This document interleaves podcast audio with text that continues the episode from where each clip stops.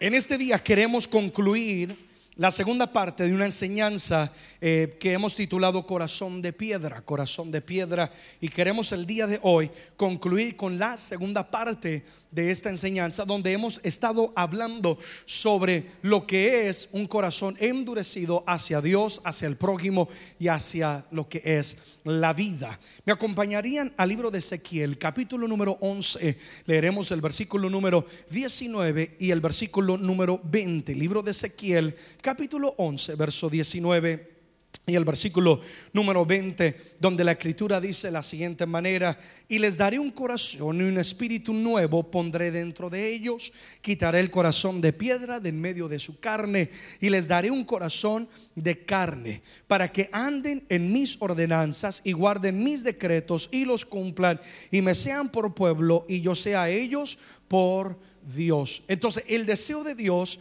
y que nosotros podamos vivir en comunión con Él. Eso es lo que nos está diciendo el versículo número 20, que Dios quiere hacer una cirugía, Dios quiere hacer un trasplante de corazón, quitar todo corazón de piedra para que podamos nosotros de esa manera vivir en la voluntad de Dios. Hablábamos la semana pasada y entendíamos que donde hay un corazón endurecido para con Dios y su presencia, no puede haber comunión con Dios, porque un corazón de piedra rechaza todo lo que viene de parte de Dios. Permítanme repasar rápidamente un poquito lo que aprendíamos hace unos días. Primero que todo, aprendíamos sobre cuál era el objetivo del enemigo y cómo el enemigo desea este endurecer nuestro corazón. ¿Por qué? Porque todo en la vida es guiado por lo que hay en el corazón. Que no dice la escritura que del corazón mana la vida, o es decir, el, el corazón determina el rumbo de nuestra vida. En el corazón es donde nosotros amamos, odiamos. En el corazón es donde nosotros tememos a Dios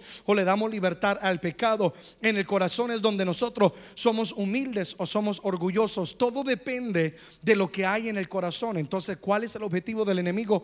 Endurecerlo, que sea un corazón que no ame a Dios, que sea indiferente al prójimo. ¿Por qué? Porque un corazón endurecido es un corazón que está destinado a una vida fracasada o como hoy vamos a aprender un poco más sobre ello.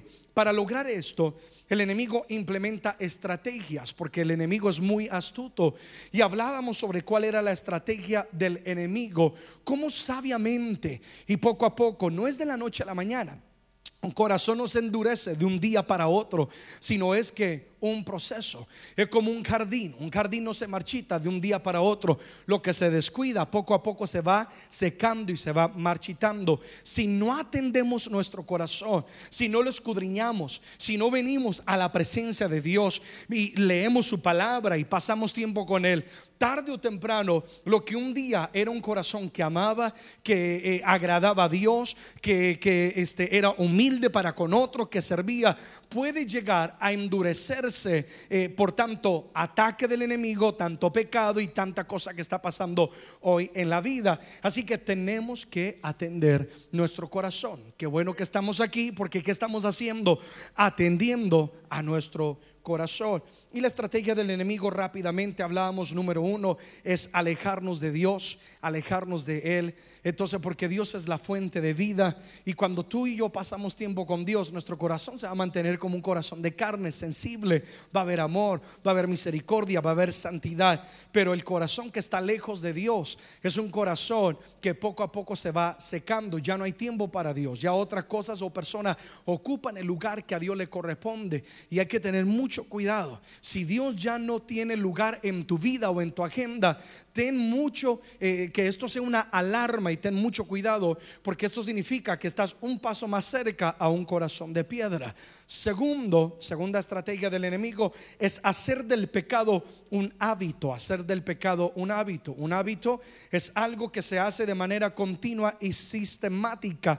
Es decir, no es algo que se hace esporádicamente, sino se convierte en algo de todos los días o en cada oportunidad que yo lo tengo, eh, puedo hacerlo. En este caso estamos hablando del pecado. Satanás con su astucia poco a poco hace que uno comience a perder el temor de Dios. Es, cuando es que cuando te alejas de Dios, poco a poco vas perdiendo que el temor a Dios. Es como un matrimonio. Si no pasamos tiempo como pareja en comunicación, ¿verdad?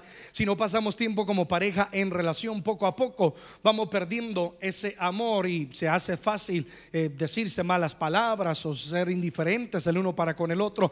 Lo mismo acontece en nuestra comunión con Dios. Entonces el enemigo poco a poco te aleja, vas perdiendo el temor a Dios y poco a poco se hace fácil pecar. La primera vez quizás hubo un redarguir, la segunda vez nadie me vio, no cayó fuego del cielo, porque mucha gente piensa que va a caer fuego del cielo sin peco. Y mejor dicho, un ángel va a venir con una espada y me va a decapitar. No, ese no es Dios. Dios es un Dios de oportunidades, ¿sí o no, amados? Pero hay gente que se aprovecha de la misericordia de Dios. Ten cuidado porque eso puede ser que el enemigo está llevando el pecado a convertirse en un hábito en tu vida, algo que poco a poco te encadena. Y qué triste es que mucha gente se despierta y cuando se da cuenta están esclavizados al pecado. Tercera estrategia del enemigo que aprendíamos es cómo el enemigo usa las acciones de las demás personas para endurecer el corazón. ¿Cuánta gente hoy en día vive con amargura porque alguien le traicionó, porque alguien se burló? ¿Cuánta gente con un corazón lleno de venganza, de resentimiento, de envidia, de avaricia por las acciones de las demás personas? Y hablábamos sobre lo importante que es cuidar nuestro corazón. No permitas que lo que otros están diciendo o haciendo, no permitas que eso venga y afecte tu corazón. Cuida tu corazón. ¿Alguien dice amén a eso? Tu corazón no es ningún basurero para que tú le des acceso a cualquier persona para que venga y eche basura en él. Tú eres un pueblo santo adquirido por Dios. Tú eres una persona de propósito. Eres una persona de destino. Así que tú tienes que cuidar tu corazón. Y yo sé que todos hemos ah, lidiado con gente que de manera queriendo hacerla, de, una, queriendo ellos dañarnos, han hecho cosas para afectarnos quizás. Algunos quizás no queriendo han hecho cosas para afectarnos. Todos hemos lidiado con diferentes tipos de personas. Tenemos que aprender a ser maduros y a cuidar nuestro corazón. Amén, amados. Hoy quiero hablar sobre los peligros de un corazón de piedra. Entonces, ¿por qué es tan importante que nosotros escudriñemos el corazón? Tengamos mucho cuidado eh, de no permitir que el corazón se convierta en un corazón de piedra. ¿Y cuál es el peligro? Porque es peligroso. Entonces, entremos. Número uno, el gran peligro de un corazón de piedra es que ciega el entendimiento. Número uno, ciega el entendimiento. Un corazón de piedra es un corazón cegado a entender las cosas. Es un corazón que impide que la persona razone o entienda la gravedad de sus acciones. Una persona que tiene el corazón endurecido se le dificulta razonar o entender, oye, mi acción va a tener una consecuencia, sea para bien o sea para mal. Acompáñenme al libro de Isaías capítulo 44, el versículo número 18. La escritura dice, no saben ni entienden, porque cerrados están sus ojos para no ver y su corazón para no que entender. Y queridos, cuando ustedes leen el capítulo 44 de Isaías, ¿de qué está hablando el Señor? Está hablando de la idolatría, de la abominación de la idolatría. Y el Señor está diciendo, no puedo creer que ellos mismos con sus propias manos crean sus propios dioses y después se postran y los adoran como si sus dioses tuvieran poder para librarlos. Y el Señor está diciendo, ellos no saben, no entienden, porque han sido cegados. Dice, y el corazón de ellos no logra entender la consecuencia, porque donde hay idolatría hay, hay, hay maldición, entonces no logran entenderlo, aunque se, les predicaba y se les enseñaba y se le decía al pueblo de Israel, son dioses falsos, son dioses paganos, ellos estaban cegados y el corazón de ellos se había endurecido a Dios y preferían seguir a eh, los dioses paganos y la mentira. Y el Señor dice, déjalos porque no logran ellos ver la gravedad de su consecuencia, pues su corazón no entiende lo que está haciendo. Un corazón de piedra es un corazón que ciega el entendimiento, está cegado a la realidad. todo en la vida tiene consecuencias, para bien o para mal. Si tú haces lo bueno, si vivimos en la voluntad de Dios, si procuramos cumplir con lo que Dios tiene para con nuestra vida, van a haber buenas consecuencias. Pues como dice la escritura, nosotros cosechamos lo que sembramos. Pero también tenemos que saber algo. Si hacemos lo incorrecto, si pecamos, si fallamos, si somos personas orgullosas, si somos personas que siempre criticamos, murmuramos o estamos en pleito, tarde o temprano van a ver que consecuencias, familias destruidas, vidas destruidas, vidas sin gozo, vidas sin propósito. ¿Por qué? Porque todo tiene una consecuencia. Lo triste de esto es que un corazón que se ha endurecido no logra ver más allá porque solamente está preocupado o preocupada por sí mismo y no logra entender, oye, lo que estoy haciendo me está llevando a la destrucción. Y qué triste es que no solamente es tu propia destrucción, sino si eres padre de familia o madre de familia, puedes estar llevando a toda tu familia a la destrucción o entregándosela a las manos de Satanás. ¿Cuántos entienden lo que estoy diciendo? Un corazón de piedra, aunque tú le hables y aunque tú le digas, oye, estás mal y, aunque todo mundo le, le predique o, haya el razonamiento, eh, lo que estás haciendo es equivocado, siempre será sabio o sabia en su propia opinión y tendrá sus propias razones de hacer lo que está haciendo porque su corazón ha sido endurecido y está cegado su entendimiento, no logra comprender y entender. Ahí es cuando solamente Dios puede traer entendimiento al corazón de alguien. ¿Te ha tocado lidiar con alguien que tiene el, entendimiento cegado? Qué duro y qué difícil es, ¿verdad? Me imagino que a padres le ha tocado lidiar con hijos que están en rebeldía, que quizás están en drogas o están con malas amistades y tú dices, oye, estas amistades no te conviene, eh, lo que estás haciendo no está bien, pero no logra el hijo o la hija entender. Es son en esos momentos donde no es con golpes, no es gritando, sino es ahí cuando tú tienes que entregarlos en las manos del Señor. Porque lo que tú como persona no puedes hacer, un momento de la gloria de Dios puede abrirle el entendimiento a alguien para que su vida cambie, para que su vida sea transformada. Amén. Entonces hay que tener mucho cuidado porque uno de los grandes peligros de un corazón de piedra es que se ciega el entendimiento. Segundo peligro de un corazón de piedra es que es una vida infructuosa. Quiere decir que es una vida que no produce fruto. Si me acompañarían a la escritura en el libro de Juan capítulo 15, el versículo número 8, Jesucristo está hablando a quienes son sus discípulos. Es más, yo quiero que entiendan algo. Jesús está hablando específicamente a, la iglesia. Y él está diciendo, en esto es glorificado mi Padre, en que llevéis mucho que fruto y seáis así mis discípulos. Es que la evidencia de que somos verdaderos discípulos de Jesús es el fruto, ¿sí o no? Que no dice otro pasaje, por su fruto los conoceréis. No me digas que eres cristiano, muéstrame que eres cristiano. No me digas que eres una persona bondadosa o misericordiosa, muéstralo con tus acciones, ¿verdad que sí, amados?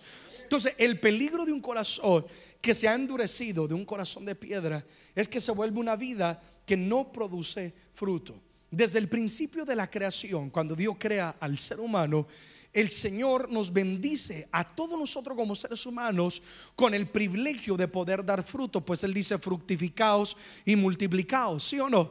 Y nos da la bendición de que nosotros como seres humanos somos personas que podemos dar fruto en todo lo que emprendemos, mucho más ahora como hijos de Dios. Dios quiere que demos fruto en todas las áreas, no solamente espiritualmente.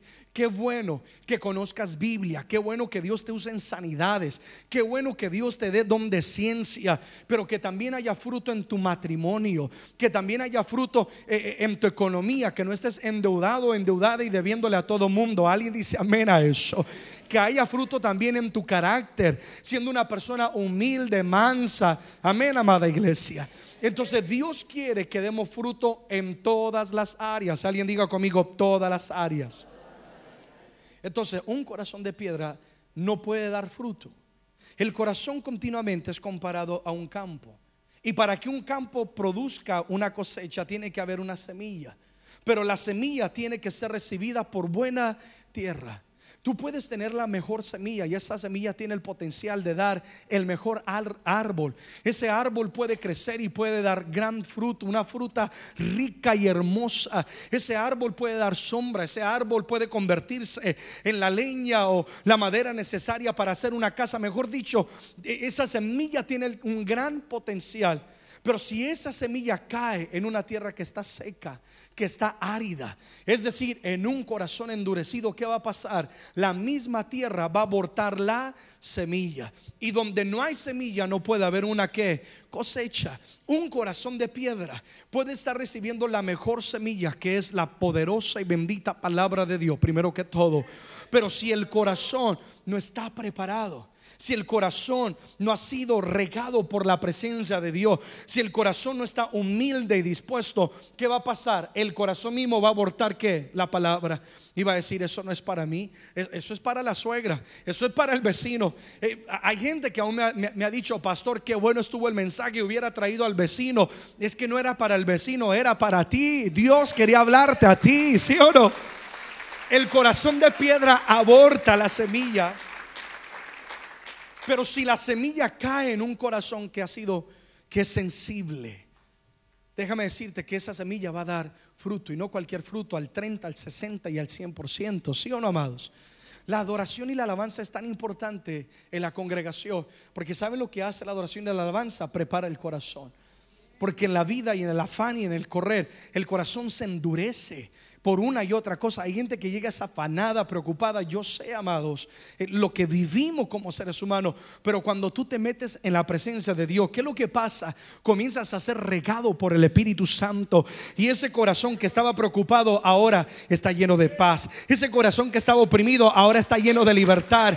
Esa tierra seca ahora se ha preparado. Y cuando la palabra llega, la palabra penetra y esa palabra produce fruto en la vida de cada uno de nosotros. Entonces, no puedo pretender dar cosecha en mi vida. Yo no puedo pretender dar lo que no recibo. Si yo quiero dar, yo tengo que recibir la semilla. Primero que todo es la palabra de Dios. Y para eso no puedo tener un corazón de piedra, sino lo que caiga va a rebotar o ser abortado. Yo tengo que tener es un corazón sensible a la palabra de Dios. Ahora alguien dirá, ¿y cómo puedo tener ese corazón sensible?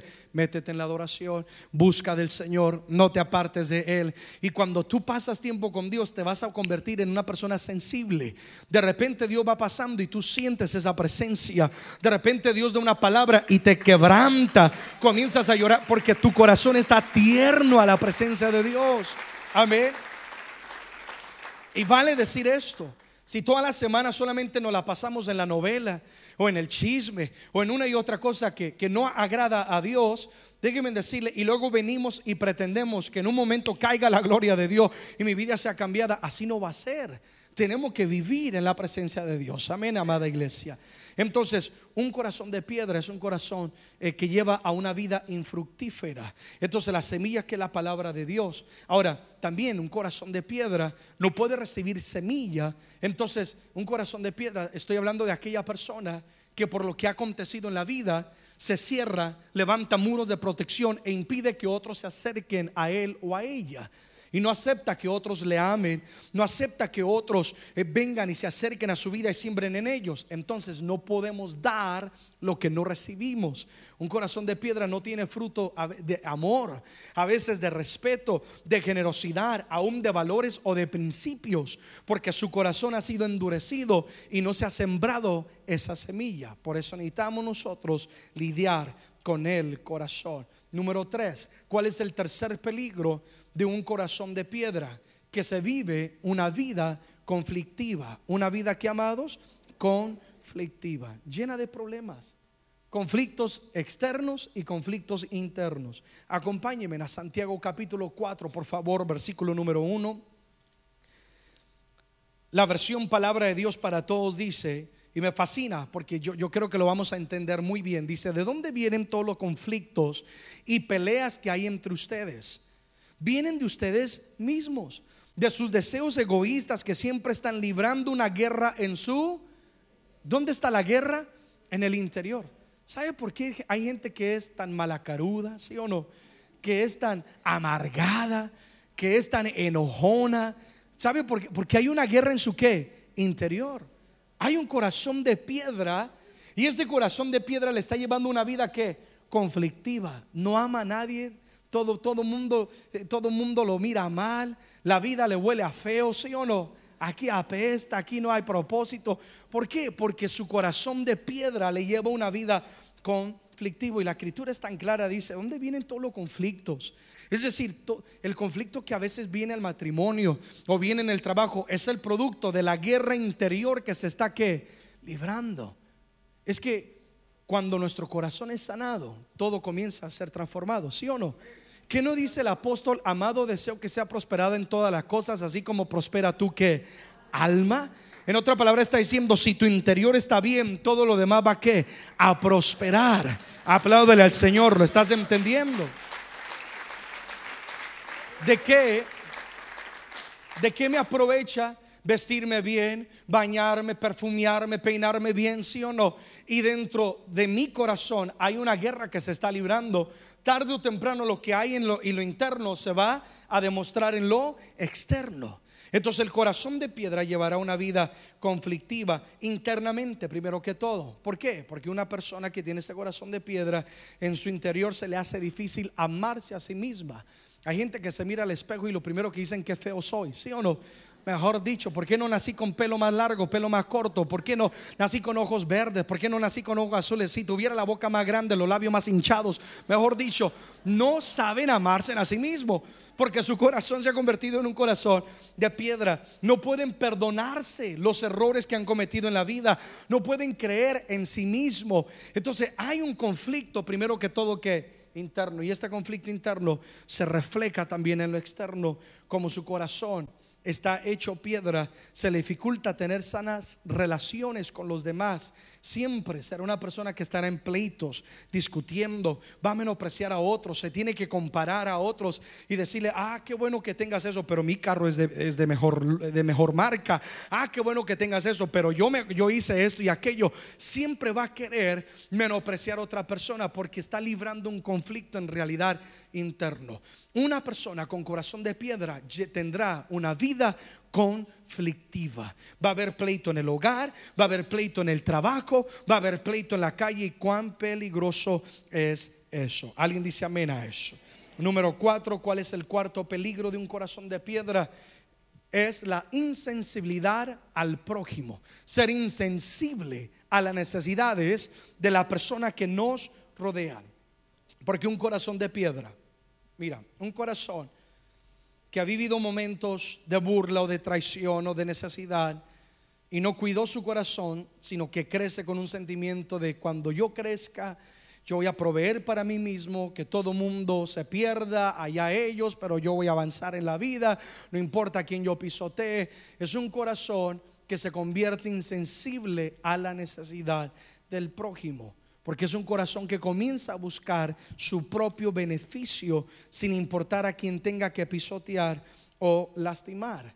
Es como el hijo o la hija rebelde que no le importa lastimar el corazón de los padres o afectar la familia con tal de que según él o ella sea feliz. Esta insensibilidad lo lleva a ellos a ser indiferentes al dolor de los demás. Es más, llegan a tal grado que les fastidia cuando alguien llora si a alguien algo le pasa, se convierten en, los vindicadores de Dios o los justicieros, no sé cómo se dice esa palabra, justicieros, gracias. Se convierten en aquellas personas de que dicen, bueno, si está así es porque se lo merece, es porque algo tuvo que ser. No tiene misericordia, es insensible al corazón del prójimo. Estoy predicando esto no para que identifiques y tú digas, mmm, el corazón de piedra que tiene el vecino, corazón de piedra. No, estoy predicando esto como dice la palabra, que esto se convierta en un espejo para que analicemos nuestra vida, ¿sí o no? Para que no veamos y digamos, ah, verdad, tengo todavía carne entre los dientes que tengo que limpiar. Yo estoy un poquito despeinado, que Dios tiene que peinarme, porque quizás en nosotros hay este espíritu de juzgar inmediatamente y nos convertimos insensibles a las necesidades de las personas que nos están rodeando. Carece de compasión, de misericordia, de perdón, de amor. Y, y, lo peligroso también es que no tiene compasión por el perdido, con que yo esté salvo con que yo tenga mi nombre en el libro de la vida, allá ellos, ¿sí o no? Nunca me involucro en las cosas de Dios, en la iglesia. ¿Por qué? Porque yo ya estoy salvo y allá cada quien sálvase, sálvase, sálvese como pueda. Pero si nosotros verdaderamente somos seguidores de Jesucristo, tenemos que actuar como Jesús. Jesucristo, aunque fue vituperado, traicionado, aunque él único que hizo fue amar, sanar, restaurar, aún alimentar a las multitudes, y, la multitud se lo traiciona y lo lleva a la cruz del Calvario. La escritura nos enseña que aún en la cruz del Calvario Jesús decía, Padre, que perdónalos y Jesús fue tan sensible a la necesidad hasta el último momento en la cruz que viendo al ladrón que estaba junto a él en la cruz, Jesús le promete y le dice, tú ciertamente estarás también en el paraíso. Hasta el último momento Jesucristo no permitió, es que Él es nuestro ejemplo a seguir, no permitió que su corazón se convirtiera en un corazón de piedra. Nosotros tenemos que seguir el ejemplo de Jesucristo. Apláudele fuerte sea el Señor. El peligro de ser insensible a la necesidad del prójimo es que nosotros mismos nos robamos las bendiciones. Porque quien no siembra no cosecha. Quien no ayuda se está encargando de cerrar las puertas que Dios mismo quiere abrirnos a nosotros. Así que si yo quiero, como dice la escritura, como queréis que otros hagan con vosotros, así nosotros tenemos que hacer con ellos. Si yo quiero ser bendecido, yo tengo que ayudar al prójimo. Alguien dice amén a eso. Romanos 12:15, leamos un par de versículos rápidamente. Gozaos con los que se gozan y llorar con los que lloran. Aquí habla de que tenemos que tener es un mismo que espíritu. Si alguien está pasando una necesidad, ahí tenemos que estar. Si alguien está eh, disfrutando una gran victoria, no tiene por qué haber envidia sino al contrario tenemos que ¿qué? alegrarnos. Eh, yo, oigo muchas veces que se dice que entre el pueblo latino hay el espíritu del cangrejo, que cuando alguien está subiendo lo quieren jalar hacia abajo, yo no sé. Eh, nosotros tenemos que ser personas que tengamos un solo espíritu y un solo corazón. Si tú estás triunfando, fantástico, porque también en mi victoria somos uno en Cristo Jesús. Amén, amados. Filipenses capítulo 2, versículo 2 al versículo 4, dice, completad mi gozo sintiendo lo mismo, teniendo el mismo amor, unánimes, sintiendo una misma cosa, aquí habla de la unidad. Versículo 3, nada hagáis por contienda o por vana gloria, antes bien con humildad, estimando cada uno a los demás como superiores a él mismo. Esta tiene que ser nuestra actitud. Versículo número 4, no mirando cada uno por lo suyo propio, sino cada cual también por lo de los otros. Esta tiene que ser la actitud. Y cuando Dios ve esto en nosotros, cuando ve que hay una unidad, que nos comportamos con humildad, que buscamos es ayudar al prójimo y levantarle, que si Dios te ha bendecido, Dios te ha dado oportunidades, si Dios te ha llevado a, lugares de privilegio, que tú puedas extender la mano y ayudar a otros. Si Dios ve en nosotros, tenlo por seguro, Gabo, bless you, Dios te va a bendecir, Dios te va a abrir las ventanas de los cielos, porque es lo que Dios quiere para nosotros. Vamos cerrando, número 5. Yo creo que este es el mayor peligro de un corazón de piedra. Es la separación entre Dios y su palabra. La separación entre Dios y su palabra. Porque un corazón de piedra no puede tener comunión con Dios y mucho menos creer o aceptar la palabra de Dios. Capta esto, esto es muy importante, creer o aceptar la palabra de Dios. Qué triste porque sin Dios nosotros absolutamente nada podemos hacer. La escritura dice, Jesús hablando dice, apartados de mí nada podréis vosotros hacer. Es una tristeza que esta nación ha endurecido su corazón y tiene un corazón de piedra hacia lo que es Dios. Ah, decía Billy Graham, un gran hombre de Dios, decía, en esta nación todo el mundo se preocupa de no ofender a nadie, menos a Dios, y es una gran realidad. Y por tanto, como ha habido un corazón de piedra, Satanás en su astucia lo que ha estado haciendo es, o lo que primero hizo fue quitar a Dios. Lo quitó de las escuelas, lo ha quitado del gobierno y ahora cuando se quita a Dios, ahora el enemigo puede hacer fiesta con toda una nación. qué peligroso es. Porque cuando alguien se separa de Dios y de su palabra, es una persona que está destinada a una vida de dolor y una vida fracasada. ¿Por qué? No porque Dios sea un Dios de maldición, no porque Dios sea un Dios de castigo, aunque Dios es un Dios justo, sí o no, mi amada iglesia, sino porque existe un enemigo que quiere destruir la humanidad. Y si queremos vivir protegidos, tenemos que estar bajo el manto de Dios. Tenemos que vivir a la luz de la palabra, en obediencia a su palabra. Isaías 59, verso 1 y verso 2. Yo quiero que lo entendamos. Versículo 1 dice, he aquí que no se ha cortado la mano de Jehová para salvar, ni se ha agravado su oído para oír. Pastor, ¿qué quiere decir eso? Dios sigue siendo Dios. Dios sigue oyendo el clamor de sus hijos. La mano de Dios sigue teniendo poder. ¿Alguien dice amén a eso? Entonces alguien dice, entonces, ¿por qué Dios no interviene? Porque Dios no responde. Versículo 2, pero vuestras que iniquidades. Pastor, ¿qué es la iniquidad? La iniquidad es aquel pecado que se comete conociendo lo que se está haciendo. Es una diferencia al, pecado que, se comete en un momento de debilidad, a una iniquidad es aquella persona cuyo eh, estilo de vida o hábito es pecar continuamente, sabe que está haciendo lo malo, pero aún así lo sigue haciendo. Dice, vuestra iniquidad ha hecho una que división entre vosotros y vuestro Dios, y vuestros pecados han hecho ocultar de vosotros su rostro para no ir. Digan conmigo, Dios sigue siendo Dios. Entonces, no lo dudes. Aunque esta nación lo niegue, Dios sigue siendo Dios. aunque tú no creas en Dios, déjame decirte, eso no le quita a Dios ningún poder. Él sigue sentado en el trono y Él sigue gobernando. Eh, eh, el único beneficiado somos nosotros. Amén. Porque Dios es Dios. Su mano de poder no se ha cortado. Es mi pecado, es mi iniquidad. Es cuando yo fallo ante Dios y mi corazón se ha endurecido que yo mismo me estoy perjudicando y estoy impidiendo que Dios obre a favor de mi vida. Entonces un corazón de piedra, el peligro es que se separa de Dios y de su palabra. Ya no, ya no hay comunión con Dios. Dios ya no es su pasión. Dios ya no es quien le guía. Ya, ya no hay esa relación con Él. Comparémoslo a un matrimonio. Un matrimonio que no tiene comunicación. Un matrimonio donde no se invierte tiempo el uno al otro. Donde no hay elogios. Donde no se disfruta la presencia el uno del otro. Tarde o temprano ese matrimonio va a fracasar. Entonces el corazón de piedra, la persona que está rebelde hacia Dios, endurecido hacia el Señor, pues obviamente va a querer agradar a todo mundo menos a Dios. Va a buscar vivir su propio deseo menos el deseo de Dios. Pero también vivirá apartado de la palabra de Dios, rechaza la palabra. Primero que todo, incrédulo a la palabra de Dios, porque un corazón de piedra duda de que Dios tiene poder. Se le dificulta creer que Dios puede restaurar un matrimonio. Se le dificulta creer que Dios puede romper cadenas de vicios o de drogas. Pero no solamente eso, sino que también rechaza la palabra de Dios. Porque la palabra de Dios puede decir es pecado, pero el corazón de piedra está tan engañado que él o ella interpreta la Biblia a su manera.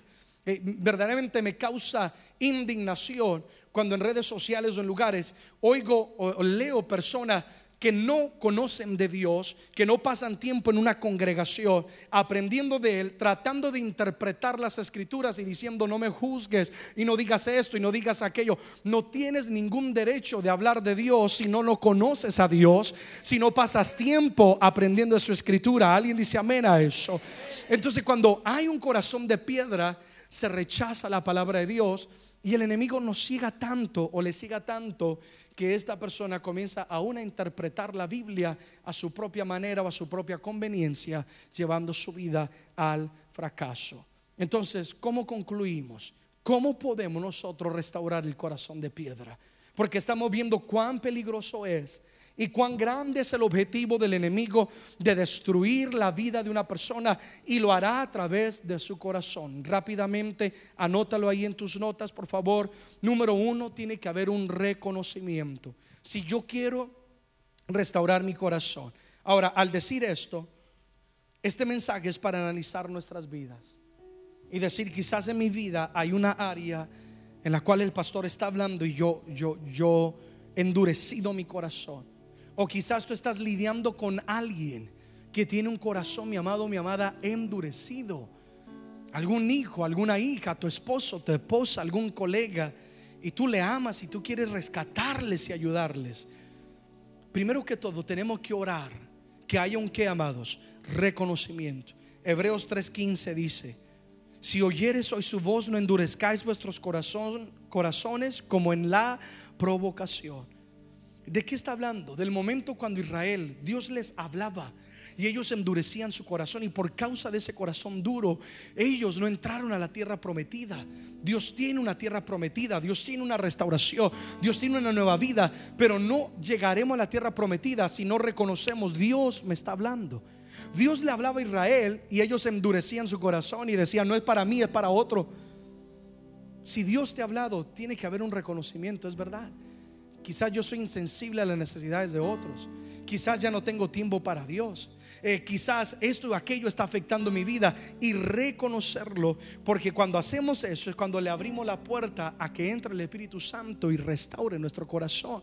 Segundo, tiene que haber un arrepentimiento. Alguien diga conmigo arrepentimiento. El libro de Hechos capítulo 3 versículo 19 dice así que arrepentíos y convertíos para que sean borrados vuestros pecados, para que vengan de la presencia del Señor tiempos de que amados refrigerio.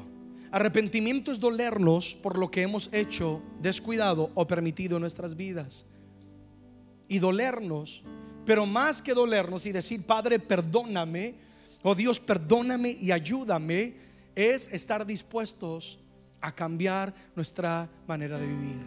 Porque si tú dices, yo estoy arrepentido, pero tú sigues en pornografía, no estás arrepentido.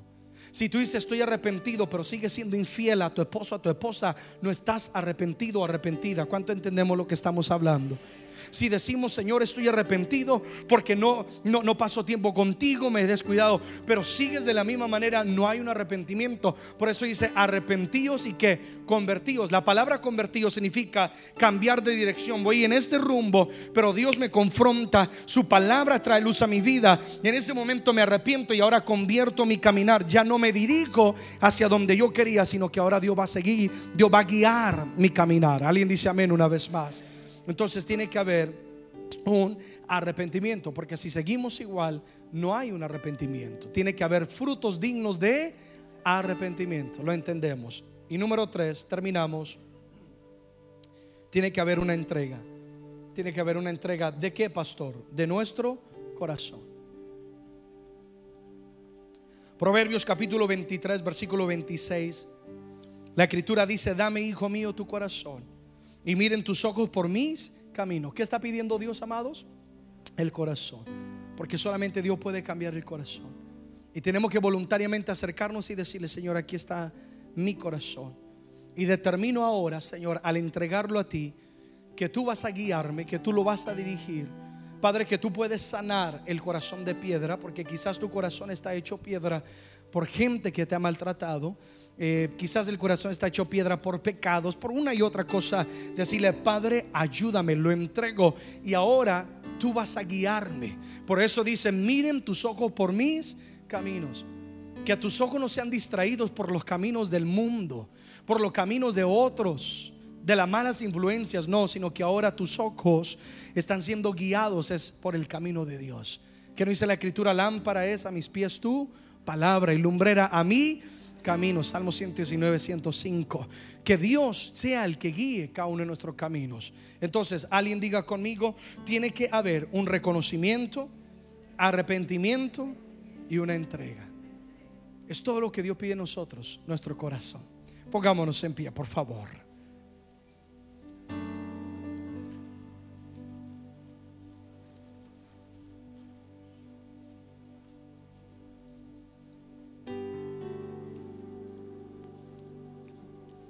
Restaurando el corazón de piedra. Oramos en esta noche. Padre, te damos gracias por hablarnos. Te damos gracias por tu presencia, por tu palabra que llega a cada uno de nuestros corazones a traer luz, a traer cambios. Señor, la recibimos porque queremos tener ese corazón de carne del cual tú hablas. Señor, queremos tener un corazón sensible un corazón que te ame, un corazón que desea agradarte, servirte, que ayude al prójimo, Dios. Padre, hoy hemos entendido los peligros del corazón de, piedra, cómo ciega nuestro entendimiento, cómo impide que tengamos frutos, cómo nos lleva a una vida llena de conflicto, nos hace insensibles a las necesidades de otros, nos separa de ti, Dios, y de tu palabra. Oh Padre, hoy hemos entendido a la luz de tu palabra cuán peligroso es descuidar nuestro corazón y no escudriñarlo y no analizarlo y no lidiar con él. Y por eso ahora venimos ante tu presencia, reconociendo que te necesitamos. Ahí donde estás, habla con Dios. Si hay alguna área en tu vida en la cual tú dices, pastor, es verdad yo he permitido que el enemigo endurezca mi corazón. Yo he permitido que el enemigo gane ventaja en esto o aquello. Y ahora en mi vida hay un corazón de piedra hacia el prójimo, hacia mi relación con Dios, hacia el pecado. Y hoy tenemos que reconocerlo y tenemos que arrepentirnos y decirle, Señor, perdóname. Límpiame con tu sangre preciosa. Lávame con la sangre de tu amado Hijo Jesucristo. Yo me arrepiento de todo pecado. Yo me arrepiento de todo aquello que no te agrada. De todo aquello, Señor, que impide tu bendición en mi vida. De todo aquello que va en contra de tu voluntad. Señor, trae luz a cada una de nuestras vidas. Espíritu Santo, habla al corazón.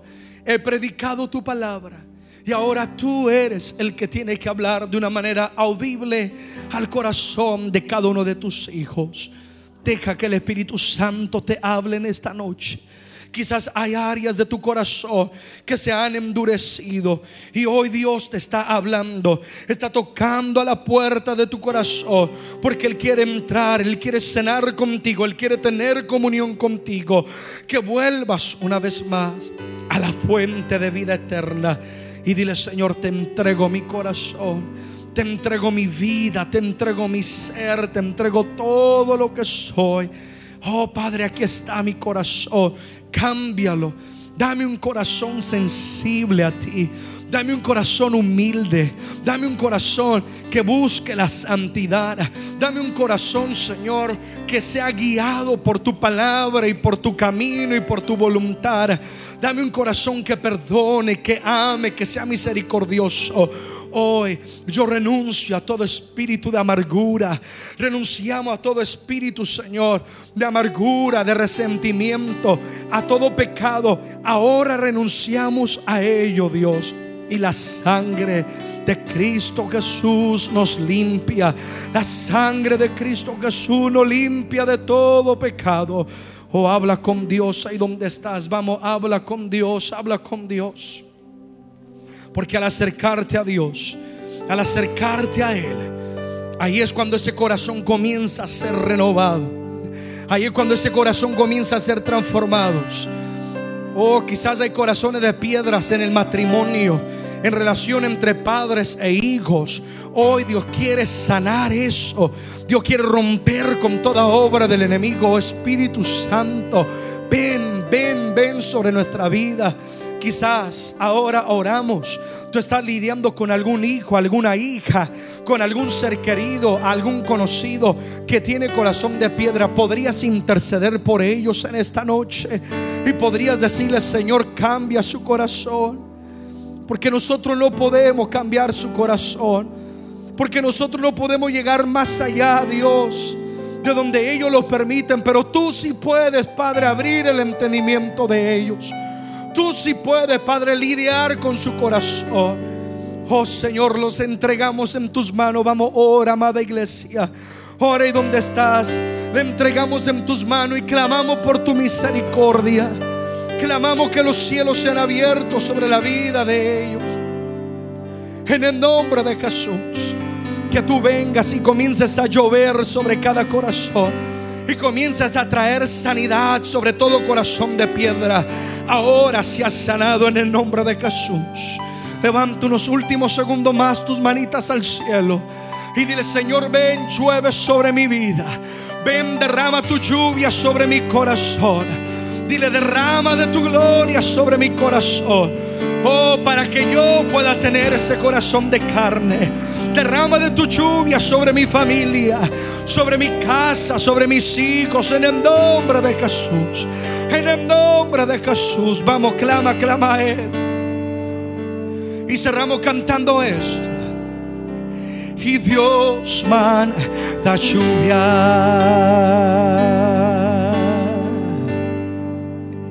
Derrama de tu espíritu. Desciende hoy tu fuego y sana mis heridas. Restaurame, Señor. Dios manda lluvia, dile. Y Dios manda lluvia. Derrama de tu espíritu desciende tu fuego, desciende hoy tu fuego y sana mis heridas, restaurame, Señor. Manda la lluvia y manda la lluvia.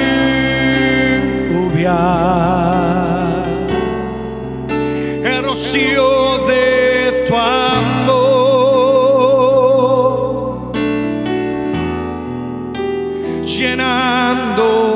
las vidas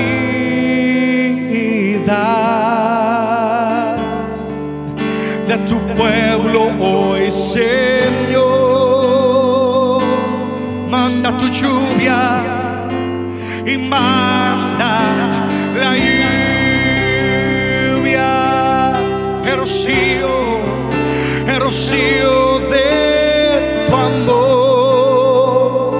Visita mi vida, visita hoy mi vida. Cámbiame, Señor, y cámbiame, Señor. Dile, manda la lluvia y manda la lluvia,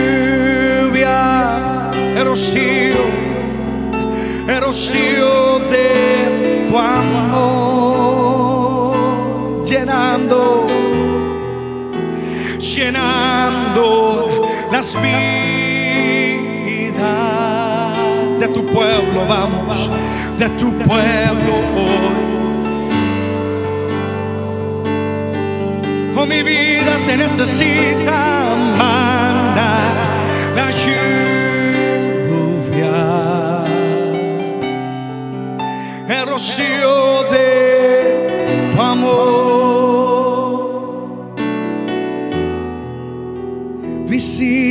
Hoy mi vida. Dile, cámbiame, Señor, y cámbiame. Señor. Padre, hoy recibimos un corazón de carne. Declaramos que el corazón de piedra se va. Señor, que cada ser querido nuestro está en tus manos y tú lidiarás con su corazón, Dios. Restauración total, nueva vida en el nombre de Jesús. Amén y amén. Alguien apláudale fuerte al Señor.